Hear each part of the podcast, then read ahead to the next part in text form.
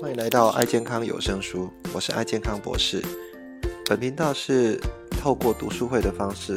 由爱健康博士我本人来导读各种畅销书籍的读书心得，那并让各位在爱事业上面各位大师级人物分享，将这些管理知识以及健康的心得应用在我们的生活以及团队，是非常具有实用性的分享。欢迎来了解一下吧。各位早安，那我们好久没跟大家呃碰面哈，因为呃最近事情真的是比较多啊，好那怕说哎那个讲的不太好，所以比较没有上来跟大家再谈。那我们继续谈呃我们上次介绍的这一本书哈，梅克尔传。那梅克尔呃是一个嗯各各位知道他是那个德国的总理哈，事实上他是欧洲的哦共主了。那在他执政这十六年的期间，哈，其实遇过非常多的这种困难，好，那也从他在二零零五年的时候啊，然后因为这些这些危机，哈，其实他都一一的去解决它。那呃，包含呃会遇到一些呃金融海啸、欧债，好，还有阿拉伯之春，甚至在呃最近大家最最呃惊讶，哈，也事实上也。现在俄俄国跟乌克兰的战争哦，其实，在二零一四年的时候哦，事实上，呃，他在他担任呃欧盟的主席的时候，他就开始有在处理这样的问题哈。那没有让他呃去扩张成一个全面性的一个战争哈。那主要主要哈是像这样一个哦，她是一个女女人哈，那她是一个女性。那却在呃这样的一个政坛上面有办法呃获得这样的一个成就哈啊，就是在政坛大部分都是呃男孩男男性的一个主张的一个社会，但是他在这样的一个角度里面竟然可以获得这样的一个成就哈。事实上呃我们可以很了解一下，嗯，透过这本书去了解一下说，呃梅克尔他这个这个。人哈，那他本身的一个处事是怎么样的一个做法啊，可以达到这样一个成就哈。那上次我们聊到他出生的哈是在东德这边出生哈，遇到东德呃以前哈的一些事情哈。那他在东德里面的成长哈，那我们今天聊他成长跟他的工作哈，以及他变成这种呃慢慢的变成一个具有政治影响力的人哈，他的过过往是怎么过往？呃，首先是在他成长的部分哈，他成长，嗯，各位想象一下，如果你是在呃一个共产主义国家哈，呃，常常会受到一些人来做监视，好，他甚至他们以前会有所谓的国家安全部，啊，国家安全部的他们会释放非常多的县民，那这些县民哈是无所不在，好，包括你的家、你的家人啊。你的朋友、你的好友，很有可能都会有一些县民的部分哦。那县民为什么会有这样部分？因为呃，只要你透过这种举报，哈，透过这种呃，跟国家哈举报他们有一些反动思想，一些呃，他们就可以获得呃一些家里比较好的入学的资格，或者一些比较好的一些。待遇的部分，国家会给你比较好的待遇哈，所以会透过这种监控的方式啊，来来运作啊，他们的一些内部的一些国家的细节。那如果是在这样的一个角度成长的话，呃，所以你会有很多的呃思想，很多的言论哈，都会受到一些控制啊。那受到一些控制的时候，包含你所阅读的书，你所讲的语言，好，事实上都会被受到控制。那如果你跟我一样哈，属于爱讲话又爱发表的人，那在这样的环境的话，他他就选择说，嗯，他不太能去选择他自己所想看的书哈，也不太能选择自己想要走的一个部分，他就往这个科学领域去走哈。他是主要是学物理学哦，呃，当然他呃，大家也在在评论说，如果梅克尔他本身如果没有变成总理的话。他事实上会变成很有可能会拿到诺贝尔的那个物理学奖哈，因为他的成就实在是呃太在学术上也是非常惊人的哈。他就就是透过这种科学领域哈，呃不，因为这他有人人家就有一次访问他说啊，你为什么要走入这种科学领域？他说，诶，科学领域不是集权式的一个权威哈可以废掉，为什么？因为呃科学的，就是一就是一，二就是二，是非常精确的啊，非常精确的一个一个领域的部分哈。那可是，在人文的领域就不是这样，因为人文领域会有很多的呃是与非之间的一个灰色的地带哈，所以呃，像这样的一个科学领域会来决定它啊未来在做一些思维上的一个逻辑上面的一个很清晰啊，包含它对于一些事情哈，对一些事情的一个判断啊，对一些事情的呃逻辑上的一些资料的收集哈，会。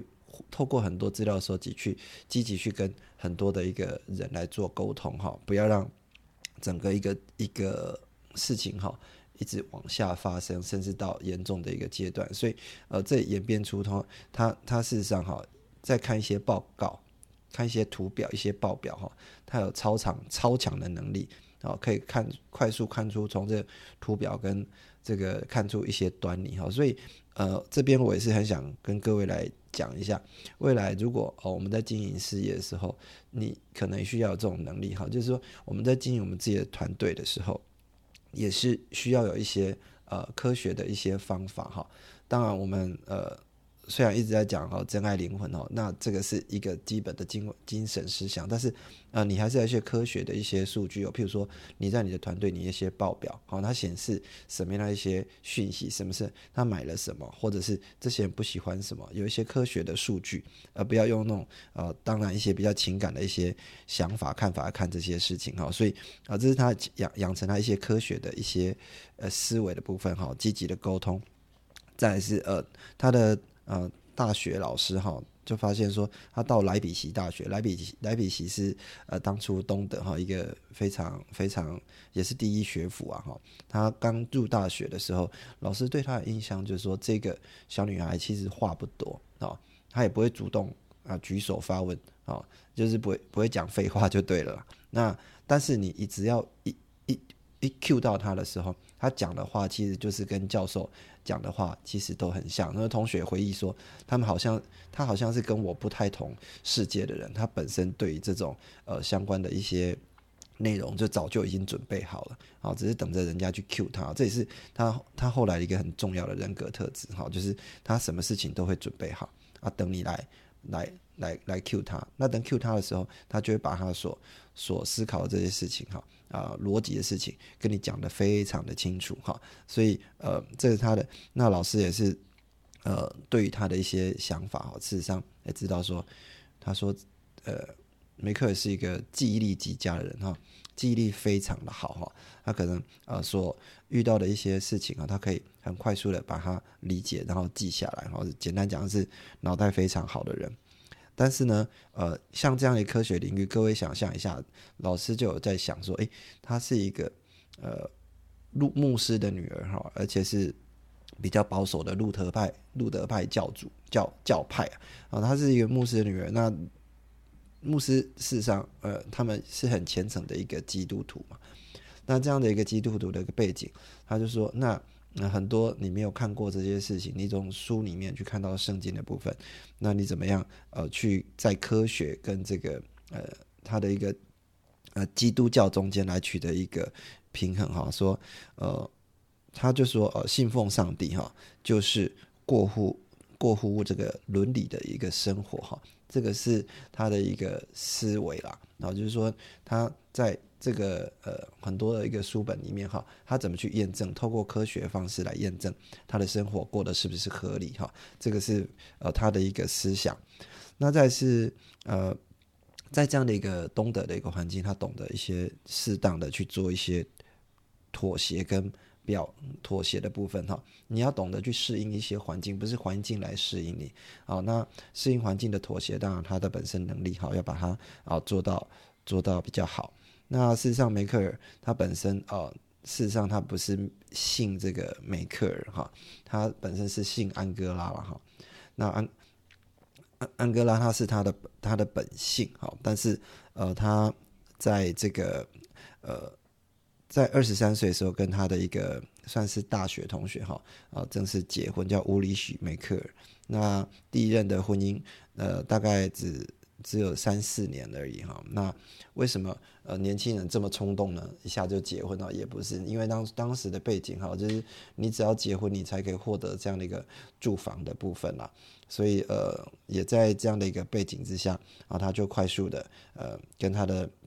同学啊完成婚姻。但是因为呃，他也发现说，事实上他对于这种婚姻的一些内容，他觉得每天好都是做研究做研究。啊，面对的这是很单调生活。他事实上对这个世界的憧憬哦是存在的啊，因为呃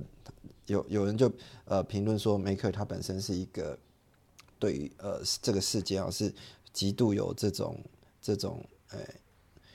求知欲的人哈，也有非常多的呃问号哈。那所以求知欲很强的，他对外面的世界极想要知道，所以但是把他锁在这样的一个一个科学领域里面，他是没有办法。让他得到，所以呃后来呃很快速的他就跟他先生离婚，然后那离婚事实上也只有一夜之间哈，也不是经过吵架，他是觉得说他对于自己的呃未来哈不想要过这样的生活哈，那就很大胆的走出去。各位想象一下哈，那是在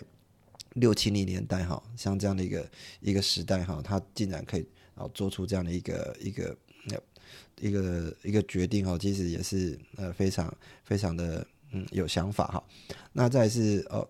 成长之后，他开始进入到工作的一个场域。那各位知道，他在呃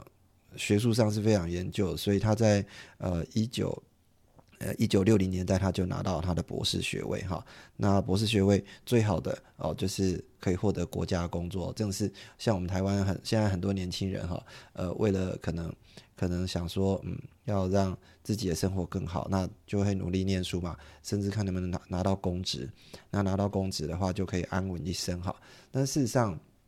那个不一定是我们最大的一个人生目标啊哈。事实上，呃，安稳不不是最最主要的，呃，可能需要一些创造性的部分。所以，呃。梅克尔他在工作的时候，他事实上呃被分配到呃柏林，因为当初二战之后，他呃有被分为呃东柏林跟西柏林嘛，然后他在东柏林的一个科学里面去做研究。那在特特别在研究的时候，他其实开始在这个研究里面去发现说一些改变的一些契机哈，因为他本来对苏联这样的一个场域就很了解，但是在他研究过程中遇到非常多的一些。契机哈，就是包含了遇到这个呃布拉格之春啊哈，然后呃开始慢慢的在呃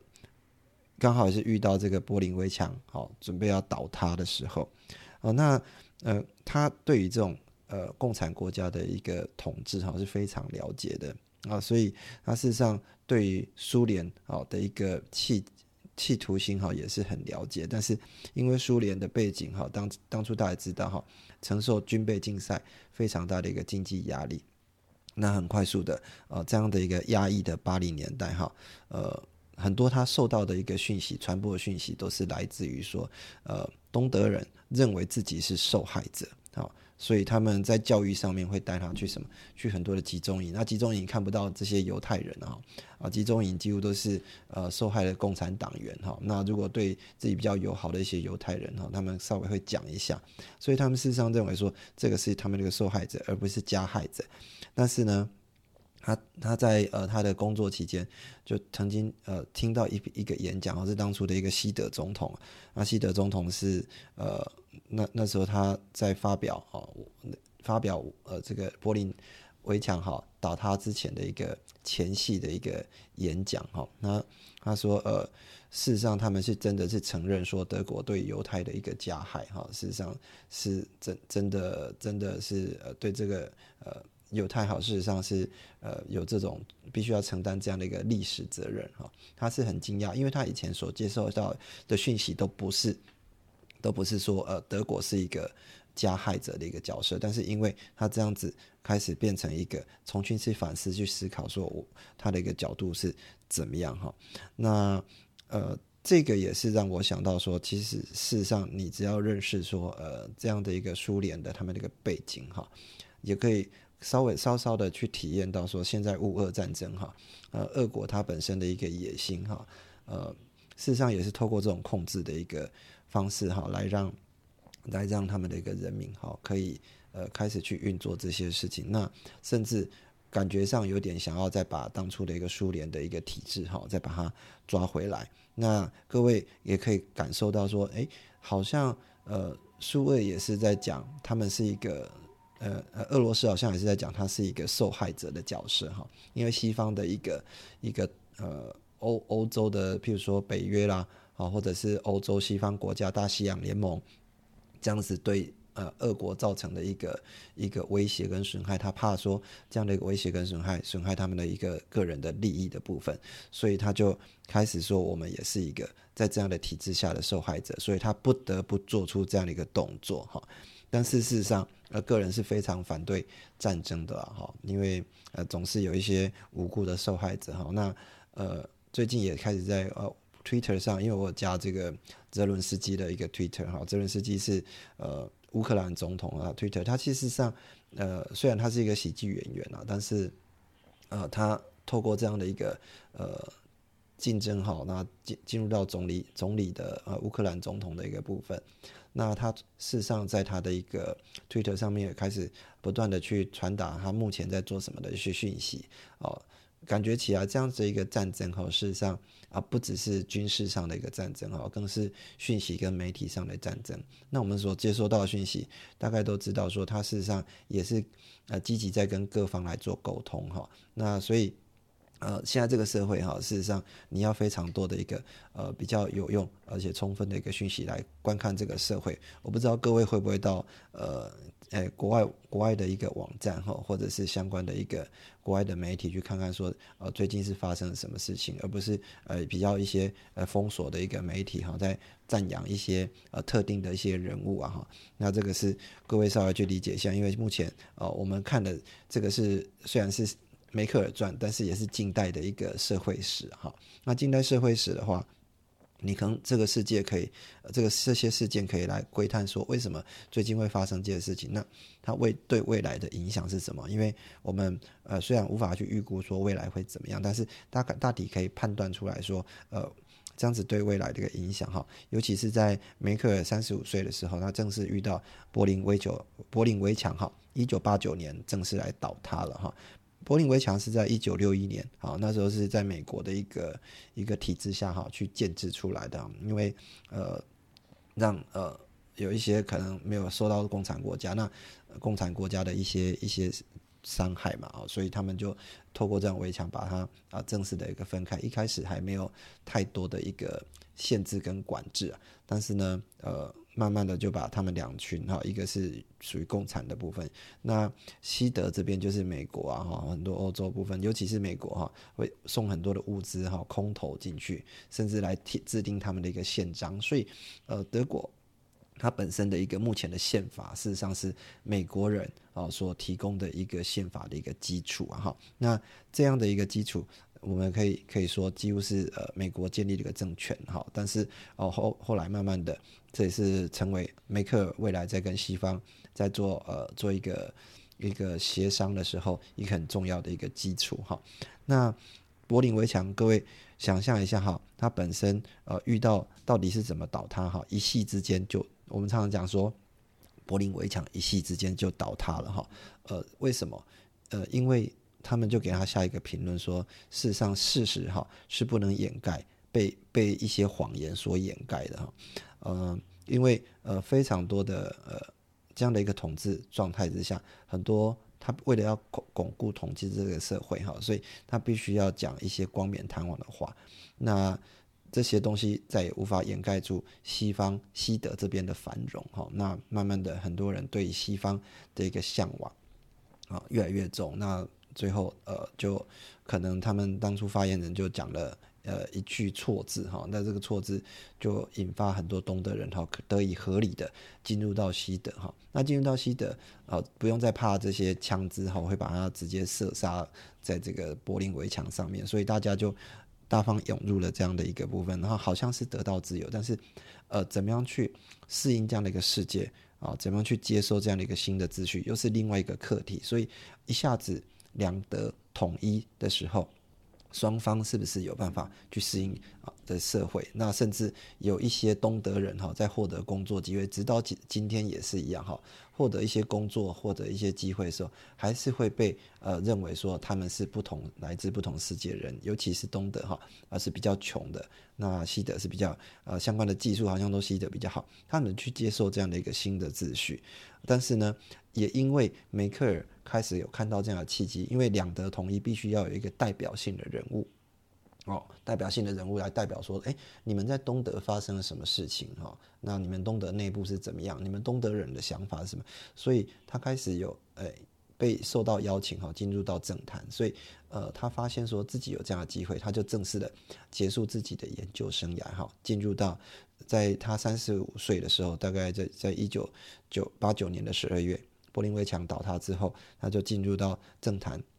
那政坛里面，他有呃，这个也是他呃这这本书故事里面最精彩的一个部分哈。他开始进入到呃政坛里面担任这个民主觉醒党的一个副发言人哈。那各位也知道说，呃，梅克他本身哈讲话哈是都要看草稿的，都要看他草稿啊，就是把它念完的。他事实上不太会念，不太会这种华丽的字语或很多的形容词，但是他用字很精准。有很多讯息告诉你说它是什么，就完全是科学家的一个角度，实事求是啊。那这样子担担任发言人的时候，呃，他怎么样去展现他的一个一个特质哈？然后就是让人家知道说，事实上啊，他在整理资料是非常非常的一个呃具有科学的一个方法哈。然后也开始呃，在一九九一年的时候正正式哈，因为他们的。呃，民主觉醒党后来哦就就垮掉了，变成说所谓的基民党哈，就是呃梅克尔现在的一个主要的一个政党哈。然后那时候基民党的党魁叫做科尔哈，这这个科尔是非常重要的，因为本身是他的恩师啊哈。那也提拔他开始一路上升，一路上升。那这个他有三位呃梅克尔有三位启蒙恩师哈，但是三位的启蒙恩师后来都是因为一些事件。啊，因为这些事件，呃，被被做掉哈，政德国政治就是这样，会设很多陷阱让你跳，好像跟跟台湾也是一样哈。那很多政陷阱让你跳的时候，如果你不小心就会踏进去。那科尔他是呃连任的，呃，他的四四任的一个总理哈，是非常呃具有代表性的一个德德国的一个总理人物哈。但是他在第五任，第五任他要他要呃连任的时候呢，呃就就失败。为什么？因为他遇到了一个。事件就是他的政治现金丑闻的一个事件哈。那在一九八二年，他他就开始会收收一些政治现金啊哈，好像跟台湾也蛮像的哈。啊，收到这些政治现金的时候，那呃，你是他的呃门徒，你是他的大弟子的时候，你要不要开始去支持他？嗯，要不要替他说话？但是呢，后来梅克他他就在呃发生这个事件，在一九八一九。八二年哈，不，对不起，是在一九九一年的部分，他就写了一一个对外公开的一个信哈，公开信就写说，呃，文章发表说，呃，科尔如何伤害了基民党哦，这个事实上在当时哈是他非常大胆的一个决定哈，因为呃，对你的恩师啊，哦，对你的这样的一个一个提拔你的人哈，但是在遇到这样的事件的时候，他人家问他有什么什么。什么看法哈？他事实上也是很大胆的，把这样的一个事件哈去做一个切割哈。那切割也让他知道说，哎，事实上现在是梅克尔开始慢慢的会当家，因为包含。他的另外一个大师兄叫肖伯勒哈，肖伯勒也是在他呃在在担任德国总理期间哈，呃也开始变成他的一个内政部长的部分，也是他的大师兄，在这些事件里面都让他们中箭落马哈。那这个这个这个事件也事实上也告诉人家说，哎，梅克尔他从开始呃一开始担任这个呃进入政坛之后，他事实上。发现说自己是在东德人，他是被需要的啊！各位注意一下，他是被需要哈。那被需要的过程当中，他也准备好啊，他要做一些内容跟讯息，所以呃，他不急着去做一些决定啊，因为他必须把这些资料做好。当初人家问他说：“你要不要来当我们的一个呃青年妇女部的一个部长？”哈，他的总理哈问他哦，这个说你要不要来当我们的一个青年部长？大家可能想象说哦。当部长当然很好啊，哦，所以呃，甚至可以让他自己快速的呃进入到政坛的一个核心领域。很多人会快速的就立刻答应，但是梅克尔没有，梅克尔说你让我思考一下。他开始去呃伦敦啊，哦去看看这个世界怎样。过了一个礼拜之后，才告诉他说他的决定是怎么样哈。那这个本身我自己有一个小小故事，也是做这件事情啊。因为当初呃我的我我我我的学长哈要找我去啊担任呃。那个药药学部的一个主管的时候，那事实上我很多的事情还在外面忙，帮他当老师啊，我们的爱事业部分也在做嘛。那我本身还有手中还有企业部分，那我就呃需要呃稍微思考一下。当然，大家很多人说，哎，被受邀为主管哈，呃，薪水待遇还不错，那要不去做这样一个决定哈？那后来呢，呃，我在想说，我再给他晚一点再跟他回复那。过了两个礼拜之后，呃，学长再打电话过来找我，哦，那确定是呃需要，那我呃思考完之后也是呃做了这样的决定，那呃在里面当然呃有帮助到一些呃团队的一个所需要的部分哈，有贡献一己之力，所以这个我我觉得很多事情在做决定的时候，也事实上要呃学习像梅克尔这样的一个精神了哈，你不要急着去做决定，啊，要仔细的去评估一些事实跟一些内容的部分，好，那。再是梅克尔，他不修外外表哈，不修边幅。大家知道他呃一个科学家，那对于一些外表事实上不太会去注意哈，所以大家对他就是宽松长裤啊哈，一个外套再加上凉鞋哈。那但是你想象一下，他是一个德国的呃部长哈，那穿凉鞋，但是为什么会这样？他事实上是专注在他事自己的事情上面，他是专注而且低调。啊，对这事情来讲，对他不重要，他只重要这议题。但是这样的哈，很多人会低估他的实力啊。也就是因为这样低太低估他的实力之后，你会发现说，很多人因为低估他的实力吃了大亏哈啊，因为他是非常具有呃分析能力跟，所以每次人家在在跟他在互动的时候，他其实都有用他以前东德哈的一个 专。养成的技巧，他都在仔细的分析这个人，哦，未来是怎么样，哈，他知道这个人是不是，呃，所以他呃会遇到非常多的，比如说呃领袖们，他会分析，那尤其他在跟普丁的一个交手，哈，是非常多次，哈，那普丁也因为哦梅克尔这样子，本身是东德共产国家的一个长大，他完全知道普丁在想什么，普丁也知道这个梅克尔他。本身的背景是什么？所以他不太敢呃贸然做一些决定。他所施展的一些两面手法啊，因为各各位知道，普丁本身是一个 KGB 的一个一个一个国家安全部的一个一个专一个特特特怎么讲？叫叫叫特什么特助还是什么这样啊？反正他本身就是啊特工了哈，就是一个特工部分，所以会做很多两面手法哦。说不要，事实上就是要说。那是这样的一个特质也被梅克完全看出来，啊，他慢慢的变成，呃，从青年部长、哦妇女部长变成环保部长，环保部长这个在德国更是一个很难做的一个事情啊，因为各位知道德国是工业强国，那本身对环保的东西哈，食物的这些呃内容哈。呃怎么去做一个环保是非常不容易的。那也因为他这样的一个特质哈，呃，容易呃去分析的特质，让人家对他很信任。尤其在一九九五年的时候，他在联合国呃气候第一次的一个气候会议里面，啊，大家一开始看到他的不修边幅，我说怎么会选出一个这么邋遢的一个不好听的叫做说呃呃乐色女人来当这样的一个部长部分？那这个会议一结束之后，所有人都对他刮目相看。为什么？因为这样的一个会议哈，在世界一千多个代表在里面，哦，他哦积极的透过沟通部分，很多人哦经过这样彻夜的沟通，已经疲累不堪了。当然，梅克尔他本身就是非常的有耐力哈。那呃连续呃不眠不休沟通了一天一夜哈，到第二天精神还是很好。那也促成了哈，大家现在非常知道的一个精度议定议定数哈，气候议定数的一个一个决议哈，所以事实上这样的一个一个是是非常非常沟通技巧是非常强哈，而且就所以后来他的呃科尔这样的一个总总理哈是他的恩师啊，也对他讲了一句呃非常著名的话，在他六十大寿的时候讲的，不是说恨他了，他说呃。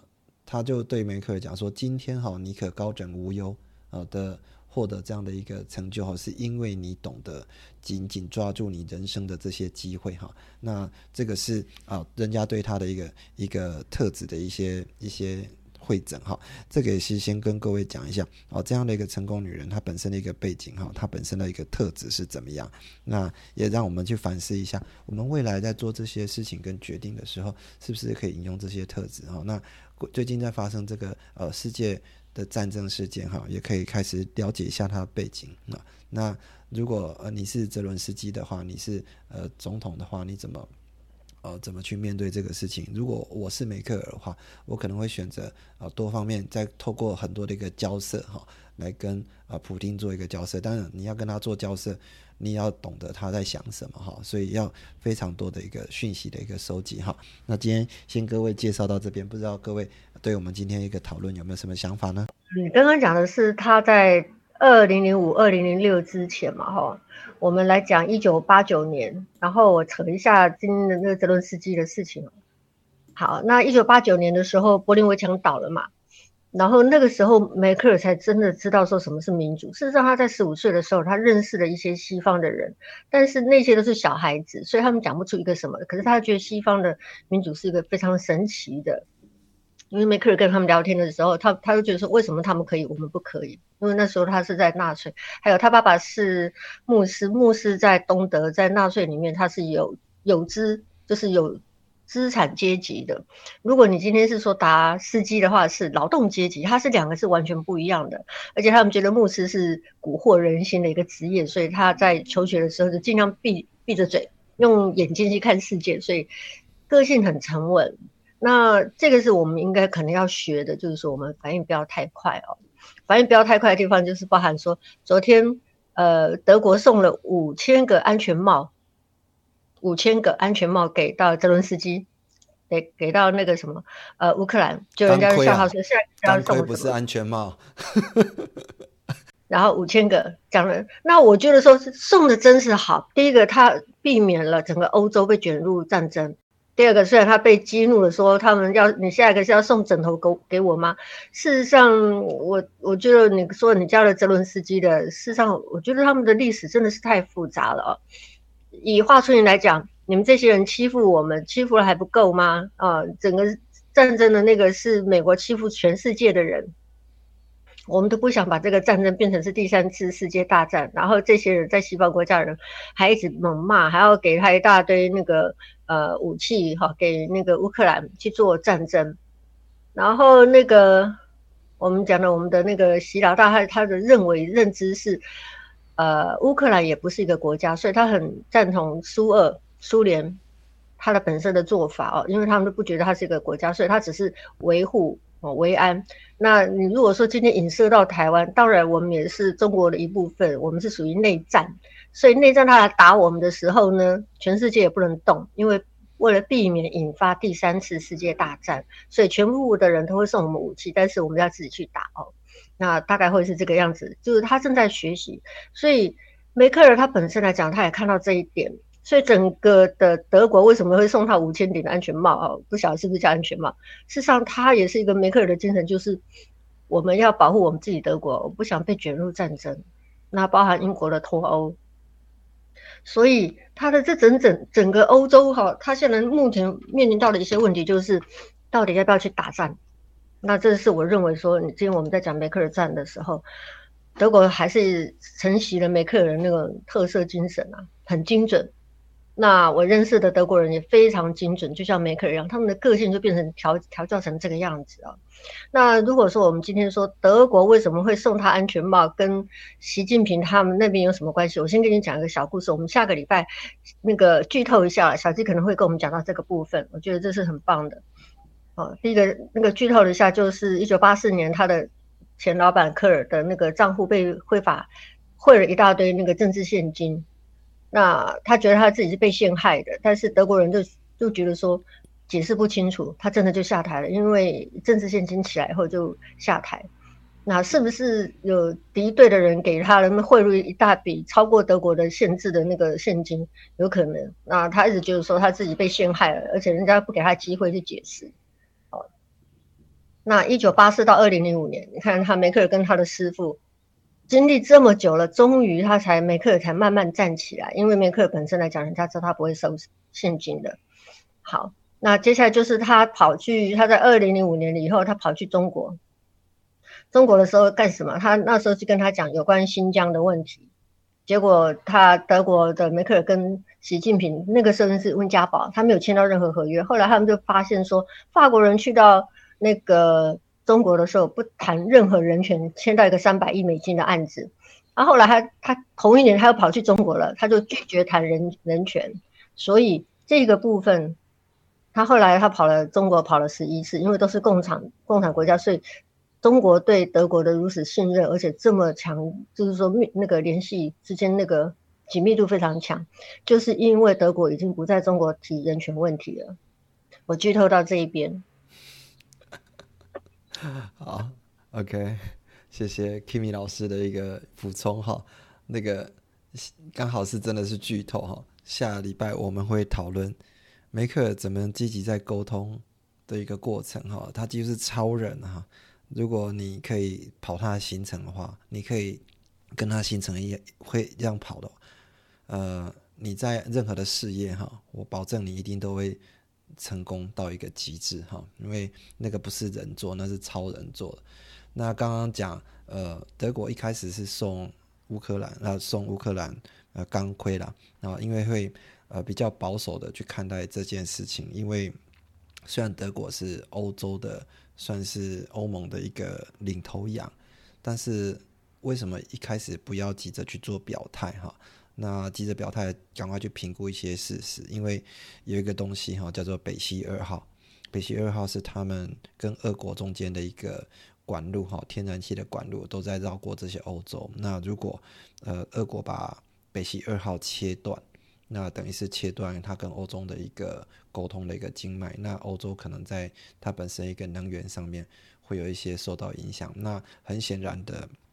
俄罗斯正在用它的一个能源政策，哈，那把各位的一个一个咽喉把它掐住，哦，把它掐住。那甚至有一些野心的部分。那后来德国在昨天，哦，如果各位注意到今天的新闻的话。应该会去讲，德国已经送那个呃乌克兰送他们反坦克的火箭弹，哦，等于是也是有提供一些军事武力的部分哈。当然了，我还是希望泽伦斯基哈积极像梅克一样，赶快跟大家做一个沟通哈，赶快让这个战争哈不要再再下去了。因为昨天各位如果注意到有一个新闻，我看的是也蛮心酸，身为人家的呃父亲哈。看到这样一幕，也是因为战乱哈，必须要把女儿啊送到安全的地方。很多家人呢，情侣要赶快送到波兰这个地方，好啊，因为战争，那自己爸爸要去参战哈，这样的一个背景看的是非常心酸哈。那我们正在这样的一个社会啊，各位想象一下，呃，柏柏林围墙啊，随时都倒塌，那我们现在所享有的这些富裕跟享有的这些成就，很可能随时都会不见。那我们如何去做好这样的一个准备啊？是不是要学习啊梅克尔的一个精神，把自己先完全都准备好啊，来应应未来可能会需要我们的一个机会的部分。好，那今天就跟大家分享到这边，好，因为时间关系，我们今天就先聊到这边，下礼拜同一个时间再跟各位线上碰面了。先这样子，拜拜。感谢你收听爱健康有声书，这期的节目是不是非常精彩呢？如果你对我们的节目有任何的想法或者意见的话，都欢迎给我们按赞以及五颗星的评分，并到我们的频道下面留言。欢迎您到我们的爱健康博士的网站来给我们留言以及鼓励。爱健康博士的网站，你只要在 Google 上面搜寻“爱健康博士”，就可以到我们的网站以及脸书上给我们按赞跟评分，以及给我们相关意见。谢谢大家的收听，那我们下次再见喽。